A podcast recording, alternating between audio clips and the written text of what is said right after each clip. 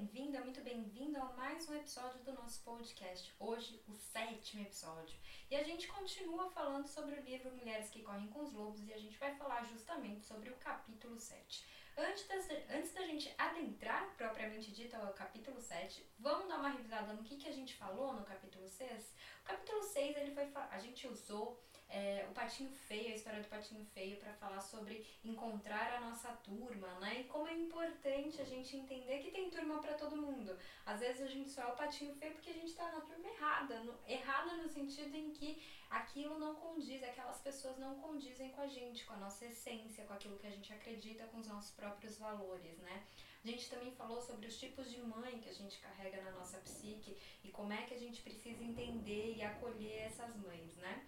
E outra coisa que a gente também conversou foi sobre a ideia de largar é, a ideia da sobrevivente, né? A mulher que passou por tudo aquilo e sobreviveu. Sim, por um período é interessante que a gente tenha essa ideia, mas a gente precisa ir substituindo essa mulher sobrevivente por simplesmente a mulher forte, a mulher que, enfim, né, tá aí, não só a do paradigma do papel de sobrevivente.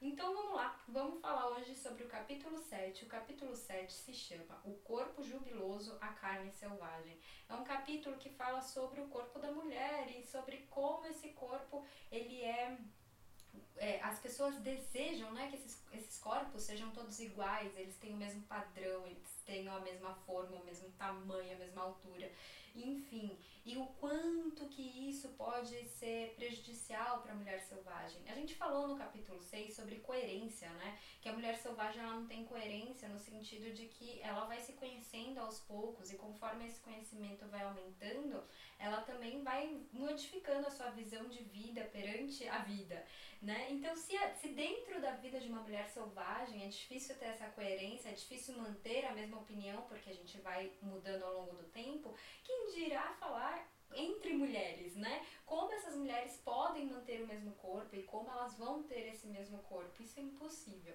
E é interessante que a Clarissa ela fala de como essa vontade social de ter os corpos iguais, né, massificados, isso é, atrapalha a nossa valorização ancestral e também atrapalha o que vai vir à nossa frente, porque se a gente não aceita o próprio corpo que a gente tem da nossa mãe, da nossa avó, enfim, de gerações anteriores a nossas, como é que a gente vai né, passar isso para nossos filhos, caso a gente tenha filhos, filhas, enfim. Mas como é que a gente vai aceitar esses corpos também, né? Porque é, a gente vem de um lugar e, essas crianças também vão vir desse mesmo lugar. Então, a ideia de aceitação do nosso corpo, ela também tem muito a ver com a aceitação da nossa ancestralidade. Isso é muito importante, né? Porque às vezes a gente acha que a aceitação do corpo é um ponto, não é um processo, né? Que vem já de outros momentos vai continuar. Então, é, talvez isso faça com que a gente aceite e, e com que a gente olhe com mais carinho para o nosso corpo, né? E claro, a gente precisa gozar de liberdade com o nosso corpo. Como é que a gente vai ser livre se a gente não se aceita, se a gente quer tentar se encaixar ou se a sociedade quer que a gente se encaixe. É importante dizer que a Clarissa, no momento desse capítulo, ela fala de como é fundamental que a nossa aceitação venha de dentro para fora. Eu vejo muitos movimentos, né, de fora para dentro. E, claro, o processo interno de cada pessoa, ele só é conhecido por essa pessoa. Então, a gente não pode dizer que essas pessoas que estão tentando fazer esse movimento de fora para dentro não estão fazendo o movimento de dentro para fora. Não é isso. Mas é importante que esse movimento venha de dentro para fora. Clarissa fala que a partir do momento em que a aceitação ela vem de dentro para fora e que ela vai tomando pessoas de dentro para fora, isso também vai se massificando na sociedade. As pessoas elas acabam aceitando isso, porque se todo mundo está bem consigo mesmo, tá tudo ótimo, não é mesmo? Então, da importância do autoconhecimento e, e, de reconhecer, né? De passar por todos aqueles processos que a gente falou, de recolhimento de ossos, de se encaixar dentro de você, de encontrar a sua própria essência, de encontrar o próprio caminho para casa e, e o quanto é isso importante nessa aceitação, né?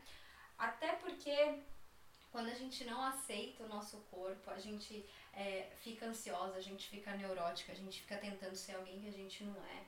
Né? E, e aqui a gente não está falando sobre é, saúde, a gente também não tá falando sobre preconceito, tá? A gente tá abordando a aceitação do corpo feminino a partir do nosso próprio ponto de vista com relação ao nosso próprio corpo tá bom? Então, como isso é importante e como a gente tem que é, buscar compreender essa diversidade e, e, que bom que a gente é diferente, né? Já pensou se a gente fosse tudo igual?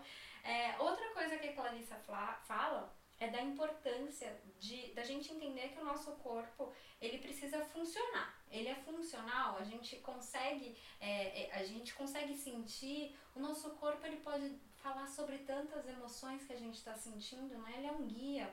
E quando a gente entende as emoções que a gente está sentindo, a gente consegue entender melhor a gente mesmo. A gente consegue fazer um trabalho de autoconhecimento muito mais profundo. Então, assim, você deveria perguntar se você está tendo consciência corporal do seu corpo.